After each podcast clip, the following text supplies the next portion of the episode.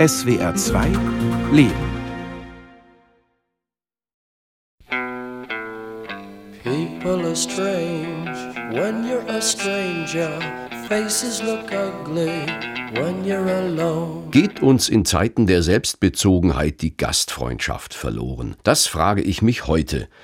Wie viel Vertrauen haben wir noch in den Fremden, der bei uns anklopft? Wie offen sind wir noch? Wie gastfreundlich in einer Zeit, in der wir fast nur noch unter uns sind und die Welt bleibt draußen. Mein Name ist Martin Hecht und ich habe drei eingeladen, die sich gut auskennen mit der Gastfreundschaft. Mein Name ist Juliane Zickuhr, ich bin 40 Jahre alt und von Beruf Lehrerin. Ich unterrichte die Fächer Deutsch, Biologie, Lebensgestaltung, Ethik, Religionskunde und Psychologie. Mein Name ist Wolfgang Abel, ich bin 69 Jahre alt und bin seit 40 Jahren als Reisebuchautor unterwegs in der Heimat und auch in fernen Ländern. Mein Name ist Heidrun Friese. Ich bin Professorin für interkulturelle Kommunikation an der Technischen Universität Chemnitz. Und ich stehe drei Monate oder sind es vier Monate vor der Emeritierung. Heidrun Friese beschäftigt sich mit der Gastfreundschaft ganz akademisch seit vielen Jahren. Ganz neu hat sie sich mit dem Thema auseinandergesetzt, seit immer mehr Flüchtlinge zu uns kommen. Juliane Zickuhr engagiert sich ehrenamtlich im Ost-West-Forum, einem Verein, der versucht, mehr Gastfreundschaft zwischen dem Osten und dem Westen Europas zu etablieren. Und Wolfgang Abel macht sich seit vielen Jahren in seinen Reiseführern darüber Gedanken, was zum guten Einkehren gehört und was nicht. Nur das gute Essen auf dem Teller, meint er, ist es nicht allein. Gastfreundschaft. Ich erinnere mich an ein wunderschönes Erlebnis. Ein Freund und ich, wir waren 18 Jahre alt und wir machten eine Alpenwanderung, eine etwas gefährliche sogar, ohne wirkliche Ausrüstung, ohne uns wirklich auszukennen. Und so kamen wir in Bergnot. Nicht richtig, aber ein wenig schon. Denn wir verpassten in schwindelnder Höhe den richtigen Weg, ein Unwetter zog auf und es begann schon dunkel zu werden. Die letzte Zuflucht war eine Almhütte, die wir talabwärts ausmachten. Wir erreichten sie gerade noch, bevor es stockdunkel war und die ersten Blitze zuckten. Ein alter Bauer in Holzschuhen, deren Klappern mir heute noch in den Ohren klingt, hörte uns schon kommen. Er beäugte uns kurz, zeigte uns beim Lächeln seine beachtlichen Zahnlücken und wies uns dann ein Nachtlager im Heuschober zu. Seine Tochter brachte uns später Brot, Käse und Milch. Wir haben wunderbar geschlafen und uns am nächsten Tag gestärkt auf den Weg gemacht. Gastfreundschaft, das ist eine Erfahrung, nach der man felsenfest davon überzeugt ist, doch ja, der Mensch ist gut. Ja, ich bin vorletzten Sommer gepilgert auf einem Pilgerweg in Brandenburg und habe da tatsächlich erfahren, dass ich sehr herzlich aufgenommen wurde, auch wenn sozusagen die Ortschaften an sich nicht sehr belebt waren. Manchmal war es doch immer so, dass die Gastgeber, bei denen ich übernachten durfte, oft auch für einen geringen Obolus, sich sehr bemüht haben, mich in ihr Haus aufzunehmen, mir alle Annehmlichkeiten zu bereiten, was zu essen äh, zuzubereiten und auch am Abend noch ein bisschen zu plaudern. Und insofern habe ich da sehr positive Erfahrungen mit privater Gastfreundschaft machen dürfen. Ja, da gäbe es unzählige, aber eine geht mir nicht aus dem Sinn. Die ist schon ein paar Jahrzehnte her. Wir sind eine kleine Wandergruppe, drei Leute auf dem Markgräfler Weinweg unterwegs. Irgendwann kommt Hunger und Durst und das einzige Dorfgasthaus hat geschlossen. Auch damals schon gab es das. Aber nach ratlosem Rumgestehe vor dem Eingang geht gegenüber irgendwo ein Fensterladen auf. Eine ältere Landfrau guckt raus und sagt, da braucht ihr nicht warten, darüber wird es nicht mehr besser. Ich lege euch einen Schlüssel hin, ich muss gleich weg und stelle euch einen Krug hin. Also ein Schlüssel für den Keller, ein Krug, um den Wein zu holen, ein Brett, um Brot abzuschneiden und Speck ist auch noch irgendwo. Und wenn es euch recht ist, dann könnt ihr ja was in den Teller legen, wenn er wieder geht. Das war so eine Art von niederschwelliger, spontaner, herzlicher Gastfreundschaft, die mir seither einfach nicht aus dem Kopf geht? Ja, also ich muss sagen, als Kulturanthropologin, wir machen ja Feldforschung. Das heißt, wir leben möglichst jahrelang mit den Menschen zusammen, mit denen wir auch forschen.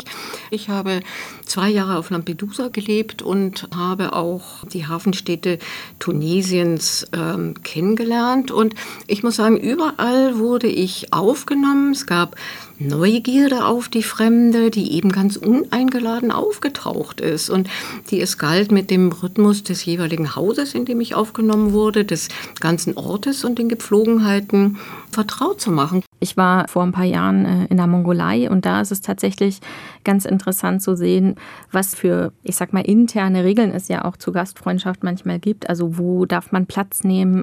Wie ist es, wenn einem Speisen angeboten werden? Darf man Ja sagen? Wann darf man Ja sagen?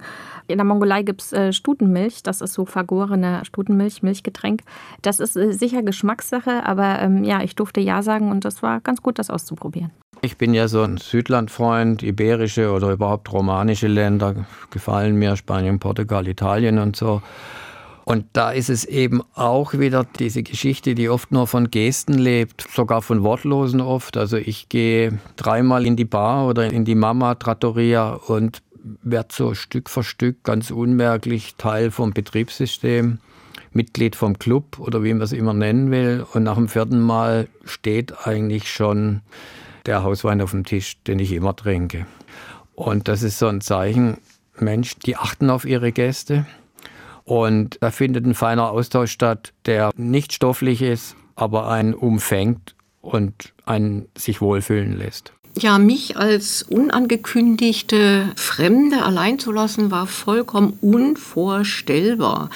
Und dazu gehörte auch, dass man mir als Fremde ganz sicherlich sehr viel nachsah. Ähm, also ich war allein unterwegs, ich konnte nach den Gemeinderatssitzungen spät nachts mit Männern eine Pizza essen, ich durfte öffentlich rauchen. Kurz, ich durfte Dinge tun, die Frauen damals eigentlich nicht unbedingt tun sollten. Wollten sie sich nicht so einem Verdacht aussetzen, ja etwas leichtfertig zu sein? Mir ging es auf meinen Reisen so, dass ich mich in den Momenten, in denen ich Gastfreundschaft erfahren habe, mit der Welt verbunden fühlte zu einem Vertrauen in Menschen fand, das ich nicht erwartet hätte. Ja, es rührt einen, wenn eine Tür aufgeht. Also ich glaube, dass das erstmal ein Gefühl von Dankbarkeit ist, weil es ja tatsächlich nicht selbstverständlich ist. Man kommt als Fremder, als unbekannte Person und trotzdem wird man aufgenommen und ähm, ja, umsorgt und auch angenommen erstmal so, wie man ist. Und das ist eigentlich doch ein sehr schönes Gefühl. Also ich bin ja meistens als Einzelgänger, als Einzelreisender unterwegs. Einfach das hat den Grund, dass man dann mit etwas sensiblerer, rauerer Haut unterwegs ist. Man erlebt die Dinge einfach unmittelbarer, als wenn sie in einer Gruppenblase unterwegs sind. Und für mich ist es schon ein Gefühl des Aufgehobenseins oder der Sicherheit nach ein paar Tagen in zum Teil auch unwirtlicher Umgebung. Und plötzlich kommst du irgendwo an, wo eine Bank vorm Eingang steht und wo am Ende auch noch zwei Gäste drauf sitzen oder der Wirt gerade mal in einer Pause sitzt. Sowas gibt es ja auch noch, auch im Schwarzwald noch. Und also dieses Gefühl anzukommen und nicht ausgenommen zu werden, allein das ist ja schon was sehr Erfreuliches. Ja, dann geht es vielleicht darum, um Beschämung, ähm, nämlich Beschämung von Menschen aufgenommen zu werden, und zwar großzügig aufgenommen zu werden nicht danach zu fragen, wo ich herkomme. Ich erinnere mich an eine Szene, als ich aufgenommen wurde von Migranten aus dem Senegal, ähm, die auf Sizilien als Illegale in mehr oder minder prekären Umständen lebten. Und es gibt ja nichts Schlimmeres für Menschen, als diese in eine Lage zu bringen, nicht gastfreundlich sein zu können. Wenn Sie mich nach dem Gefühl fragen, wenn es denn um Gefühle gehen soll, mm, ist es eigentlich ein Gefühl der Beschämung, gastfreundlich aufgenommen zu werden. Ich selber finde die Idee der Gastfreundschaft etwas ganz Wundervolles. Ich merke aber, dass ich in meiner Lebenspraxis ein bisschen mehr tun könnte. Wie gastfreundlich sind Sie eigentlich selbst? Ganz konkret in Ihrem persönlichen Leben. Ist Ihnen das wichtig? Das ist mir schon wichtig und ich glaube, grundsätzlich gelingt es mir auch, das umzusetzen. Wenn ich für den Verein, für den ich ehrenamtlich tätig bin, das Ostwestforum Gut Gödelitz, an die Abendveranstaltung denke, glaube ich schon, dass es uns dort auch als Team gelingt, eine Atmosphäre der Gastfreundschaft zu erzeugen, sodass sich die Personen, die dort sind und die dann eben auch fremd sind oder ich sag mal zufällige hm, Gäste dort auch wohlfühlen. Ja, aber auf eine sehr, muss ich sagen, archaische Art. Für mich ist immer noch Wein und Brot und Gespräch eigentlich, das ist die hohe Kunst der Gastfreundschaft. Ich liebe die Basics, den Holztisch, den guten Wein und das eher längere Gespräch, das auch gerne sich ausdehnen darf. Das hängt mit dem zusammen, mit dem Anspruch an Haltung, äh, den man ganz sicherlich nicht immer gerecht wird. Und wie oft denkt man sich, oh, hier warst du nicht offen, hier hast du nicht das getan, was du hättest tun können. Hier bist du eigenen Ansprüchen nicht gerecht geworden. Äh, natürlich kann man nicht immer das geben, was der Anspruch einem eigentlich sagt, was man geben sollte. Obgleich ich mich für einen gastfreundschaftlichen Menschen halte. Am Anfang der Idee eines Gasthauses oder einer Unterkunft, die wir Fremden gewähren, steht ja die uralte Idee der Gastfreundschaft. Ist die Gastronomie noch der Ort der Gastfreundschaft oder hat sich da etwas verändert? Tendenziell würde ich sagen, dass es immer schon so eine Form von Gastfreundschaft gab, die ökonomisiert war. Auch früher ist man ja in eine Herberge gegangen und hat dafür bezahlt. Aber ich denke, dass wir natürlich mit Blick auf Dienstleistungsgewerbe dort eine Verschärfung haben. Also wenn ich etwas zahle, möchte ich einen Gegenwert. Und dementsprechend formuliere ich natürlich als Gast zunächst erstmal eine andere Anspruchshaltung. Und manchmal verschiebt es dieses Verhältnis von Gast und Gastgeber ein Stück weit. Natürlich ist auch diese ewige digitale Nabelschnur, mit der alle rumrennen, die elektronischen Bestellsysteme, das sind Feinde der Gastfreundschaft, weil ich den Gast nicht mehr anschaue, weil die Distanzregeln ganz andere plötzlich werden. Also mir ist da der Brauereiblock oder was weiß ich, was ist der Service, der sich alles gut merkt, viel, viel lieber. Aber es ist natürlich gefährdet. Es ist auch natürlich gefährdet durch Gäste, die einfach gar nicht mehr wissen, was Gastfreundschaft ist. Wenn ich Gäste habe, die nur noch in ihrem Handy rumdaddeln und den direkten Blickkontakt und den Austausch mit dem Gastgeber nicht suchen, dann ist die Sache natürlich von vornherein irgendwie zum Scheitern verurteilt. Das ist eine interessante Frage, weil Gastronomie oder das, was ja auch die Tourismusindustrie unter dem Stichwort Hospitality, ne, also Gastfreundlichkeit, bezeichnet, ist ja eigentlich zu einem Geschäft geworden und das hat ja eigentlich Gewinn im Zentrum. Ne? Also wenn ich in der Deutschen Bundesbahn bin oder bei Lufthansa, dann hm, wird so getan, als wäre ich ein Gast. Dabei bin ich ja ein zahlender Kunde eines Dienstleisters. Und kann ich nicht zahlen, bin ich eben kein Gast mehr. Und das ist ja eigentlich das Gegenteil von Gastfreundschaft. Und wie ist es mit Brot und Butter vor dem Essen? Oder der Gruß aus der Küche? Vielleicht auch die Karaffe Wasser, die kostenlos ist beim Essen. Das ist doch so ein Rest von Gastfreundschaft in der Gastronomie, oder? Ich denke schon, dass die Flasche Wasser zum Beispiel im Hotelzimmer erstmal eine Art von, ich versuche dem Gast die Annehmlichkeit zu geben, die er da braucht zu vermitteln, dass das sozusagen ein wichtiger Aspekt ist. Gleichzeitig kann man sich ja dann auch darüber nachdenken, was ich diesen Sommer auch erlebt habe, wo man die Flasche Wasser eben dann mit 4,50 Euro bezahlt, was das dann für einen Ausdruck ist. Ja, das sind Restbestände, die übrig geblieben sind, aber wie immer, ich gucke natürlich ein bisschen genauer hin, wenn dann auf dem Obstteller im Zimmer nur so gewachstes Zeug rumliegt, also die berüchtigten ewig haltbaren Äpfel und die steinharte Birne daneben und noch so ein Unsinn dann sehe ich, dass es einfach degeneriert ist zur letztendlich inhaltsleeren Geste.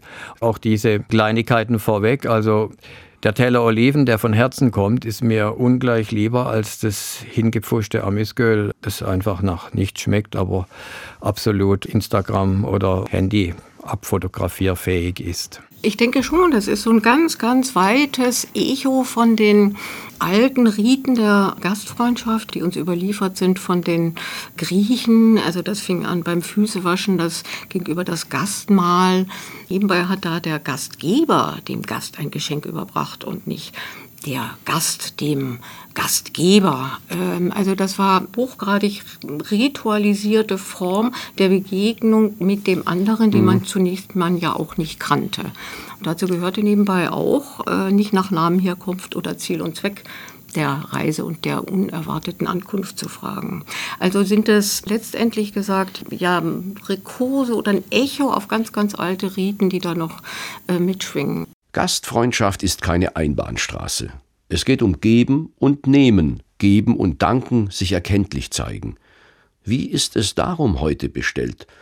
Nur noch Selbstbedienungsmentalität oder gibt es noch dieses Bewusstsein von Gegenseitigkeit? Meine ganz persönlichen Beobachtungen habe ich festgestellt, dass Leute, die Gastfreundschaft erfahren haben, in der Regel auch eher bereit sind, diese zurückzugeben. Also das Beispiel des Pilgerwegs. Wer selber mal so einen Weg gegangen ist und dann die Gastfreundschaft auch in Anspruch genommen hat, ist im Nachgang vielleicht auch eher bereit, jemanden, ähm, auch wenn er ihn nicht kennt, aufzunehmen. Es gibt es heute noch. Aber es wird natürlich gefährdet. Ich will nicht altmodisch klingen, aber wenn Sie online buchen können, wenn Sie von vornherein eine Rücktrittsversicherung abschließen, wenn Sie also praktisch den Gastgeber nur noch als Dienstleister sehen, warum sollte er Ihnen gegenüber mit einer tieferen Gastfreundschaft auftreten?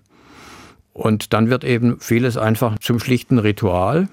Das kann angenehm sein, das kann manchmal sogar lästig werden, hat aber nie die Tiefe von Gastfreundschaft. Gegenseitigkeit ist ein fundamentales Prinzip menschlichen Zusammenlebens. Denn tatsächlich gilt natürlich auch bei uns, dass Wechselseitigkeit von Gastgeschenken beispielsweise gilt. Und es gilt auch weiterhin, dass man andere in der Gegenseitigkeit nicht beleidigen darf, indem man ein übertriebenes Gastgeschenk beispielsweise mitbringt. Also stellen Sie sich vor, Sie laden mich ein zum Essen und ich bringe Ihnen Brillantring mit äh, statt einer Flasche Wein. Dann werden Sie aber wirklich dupiert. Und dieses ist natürlich eingebunden in ganz, ganz ganz alte Erbschaften, über die wir uns schon im Klaren sein müssen. Ich bin neulich durch ein Neubaugebiet eines Dorfes gewandert. Ich habe mir die Vorgärten angeschaut. Kaum Pflanzen, viel Schotter, dazu sogenannter Vertikalkies, einbruchsichere Einfriedungen, Bewegungsmelder, Alarmanlagen. Was sagt das aus, wenn es um die Gastfreundschaft in der heutigen Gesellschaft geht? Das sagt aus, dass der Einzelne sich zunehmend isoliert und viel seiner Kontaktenergie, glaube ich, wird von digitalen Kanälen absorbiert. Die klassische soziale Plattform war früher der Gartenzaun oder die, ich habe es vorher schon erwähnt, die Bank vor dem Haus. Die Bank vor dem Haus ist eine ausgestreckte Hand, eine Geste, die meinem Nachbarn signalisiert oder auch dem vorbeikommenden, ausgetrockneten Wanderer. Also hier könnte es eventuell zu einer Begegnung kommen. Überall, wo diese Abschottung und das automatische Gartentor oder Garagentor installiert wird, signalisiert es mir ja, Mensch, Fremder, lauf vorbei, ich will dich eigentlich gar nicht sehen und du nervst hier nur. Ich glaube tatsächlich, dass es da ein Stück weit einen Wandel gibt. Es gibt ja auch die Theorie, dass in dem Umfang, in dem wir uns an anderen Ebenen öffnen, also was zum Beispiel Globalisierung angeht oder auch Austausch, wo wir im Prinzip ja ins Private alles mit reinnehmen, wo wir jederzeit erreichbar sind, wo wir Bilder aus dem Privaten sozusagen in alle Welt senden. Und dass dort einerseits die Grenzen zwischen Öffentlichkeit und Privaten natürlich ein Stück weit verschoben werden und dass dann im Gegenzug eben solche Abschottungserscheinungen vor dem ja vermeintlich Fremden doch eher auftauchen. Was auch ganz wichtig ist, was wir vielleicht auch verloren haben, das ist nämlich die Frage auch, wie wir äh, zusammen leben wollen. Also ob wir uns abschotten wollen oder ob wir tatsächlich ja, zusammen leben wollen mit allem, was dazugehört, mitsamt der Ambivalenzen der Gastfreundschaft. Denn Gastfreundschaft ist nicht nur die Geste der Offenheit, sondern ähm, Gastfreundschaft hat auch ein gewisses Maß an Ambivalenz, nämlich, dass man ja nicht weiß, wer kommt da. Ist das ein Freund, ist das ein Feind? Aber genau dieses Feindesdenken, was im Begriff der Gastfreundschaft nebenbei schon seit den Römern in dem Begriff Hostis und Hospice vorhanden ist, taucht heutzutage wieder auf, aber wird verstärkt. Es gibt nur noch dieses Feindschaftselement von Gastfreundschaft. Und auch darüber müssen wir noch genauer sprechen. Was passiert mit der Gastfreundschaft in der digitalisierten Welt? Ist die Krise der Gastfreundschaft Teil der Krise der Öffentlichkeit? Weil alle nur noch in ihren abgekapselten Teiluniversen leben und keine Verbindung mehr zur Gesamtgesellschaft haben? Exakt so sehe ich das. Und ich sehe es auch bei den Wanderern. Ich meine, wer mit dem Smartphone wandert, 50 äh, Prozent der aktiven Wahrnehmungszeit auf dem Smartphone-Bildschirm und maximal 50 Prozent in der Landschaft. Ich glaube, das saugt die Menschen auf und aus. Und ich kann es nur aus meiner Erfahrung als überzeugter Einzelwanderer und Alleinverreiser bestätigen, wenn sie ohne Smartphone unterwegs sind mit einer Landkarte und bereit ins Gespräch zu gehen, ins Offene zu gehen. Es gibt ja dieses schöne Wort, geh ins Offene. Das haben früher alle klassischen Wanderer von Säume, Goethe, alle haben das gemacht, allein unterwegs, sich überraschen lassen. Also können wir mit 80 Menschen, äh, die auf unserem Facebook- oder Instagram-Account auftauchen, befreundet sein, wie uns das suggeriert wird? Selbstverständlich nicht. Wir können mit Menschen befreundet sein, die uns äh, mit Leib und Blut gegenüberstehen. Äh, wir können nicht mit Menschen im Sinne eben von wechselseitiger Anerkennung und wechselseitiger Auseinandersetzung ja, befreundet sein und dementsprechend auch nicht gastfreundschaftlich umgehen. Ich denke zunächst, dass in bestimmten Subkulturen vielleicht auch ganz andere Formen der Gastfreundschaft entstehen, die wir so als solche gar nicht erkennen. Ja, aber auch digital kann man ja in Austausch miteinander treten, kann man sozusagen jemanden zu seinem digitalen Raum mit einladen, in einer anderen Form, als wir das vielleicht traditionell kennen. Also das würde ich jetzt gar nicht mal ausschließen, dass daran Wandel stattfindet den wir heute so noch gar nicht richtig beschreiben können. Ich habe die Erfahrung gemacht, sich der Fremde auszusetzen, ist die beste Schule für mehr Gastfreundschaft. Was hilft, ist der Perspektivenwechsel. Wie schaffen wir den? Was führt zu einer gastfreundlicheren Welt? Naja, tatsächlich ist, glaube ich, die Erfahrung, wenn man mal im Ausland war und auf die Aufnahme von anderen angewiesen ist, äh, sicher eine Erfahrung, die man mitnimmt, auch wenn man dann wieder nach Hause kommt. Also wer mal in einer Gastfamilie zum Beispiel gelebt hat, wird sicher mit entsprechenden Erfahrungen zurückkommen und dann auch merken, wie hilfreich das ist. Man muss ins Stolpern kommen oder wirklich sich alleine fühlen, einsam. Und dann irgendwo das rettende Ufer, die gastfreundliche Einkehr oder den Menschen, der einem etwas mehr als den Weg weist und sagt, komm, ich gehe noch ein Stück mit. Das erleben sie eigentlich nur dann, wenn sie, ja, man muss an die Kante gehen. Und diese Bereitschaft, sich einzulassen und auszusetzen auf Landschaft, auf fremde Länder, die gehört einfach dazu. Es geht darum, Regeln, Prinzipien wieder zu entdecken, die uns genau herausführen aus dieser subjektivistischen Blase. Mich interessiert nur gerade mein, das Gefühl, was ich so habe. Nein, es geht um Ethos, es geht um Haltung und, was in heutiger Zeit gar nicht mehr erlaubt ist zu sagen, es geht um Tugend. Das heißt, wir müssen Tugenden des Zusammenlebens wieder neu entwickeln. Bei der Recherche zu dieser Sendung bin ich auf eine afrikanische Weisheit gestoßen, die eigentlich alles zum Thema enthält. Der Spruch lautet, bewirte deinen Freund zwei Tage lang, am dritten drücke ihm eine Hacke in die Hand. Mein Gedanke dazu spontan war so, dass der Fremde vielleicht sogar länger bleiben dürfte, bis man ihn auch vielleicht gut kennengelernt hat und dann kriegt er dann irgendwann vielleicht auch die Hacke in die Hand. Am dritten Tag wird es ja nicht nur bei uns, sondern offensichtlich auch in Afrika erkennbar kritisch mit der Gastfreundschaft. Und da muss man austesten, ob der Kerl auch was schaffen kann und ob er zu was anderem taugt, als nur zum Rumsitzen und gute Sprüche machen. Das gibt es auch auf Sizilien. Da heißt es, ein Gast ist wie ein Fisch, nach drei Tagen stinkt er. Naja, ein Gast ist störend. Ähm, ein Gast stört den Rhythmus des Hauses. Ein Gast bringt alles durcheinander. Ein Gast verursacht Unruhe, Unordnung und deshalb sind genau die Riten der Gastfreundschaft darauf ausgerichtet, diesen Gast in das eigene Leben, in das Leben des Haushalts, in das Leben der Gemeinschaft einzubeziehen.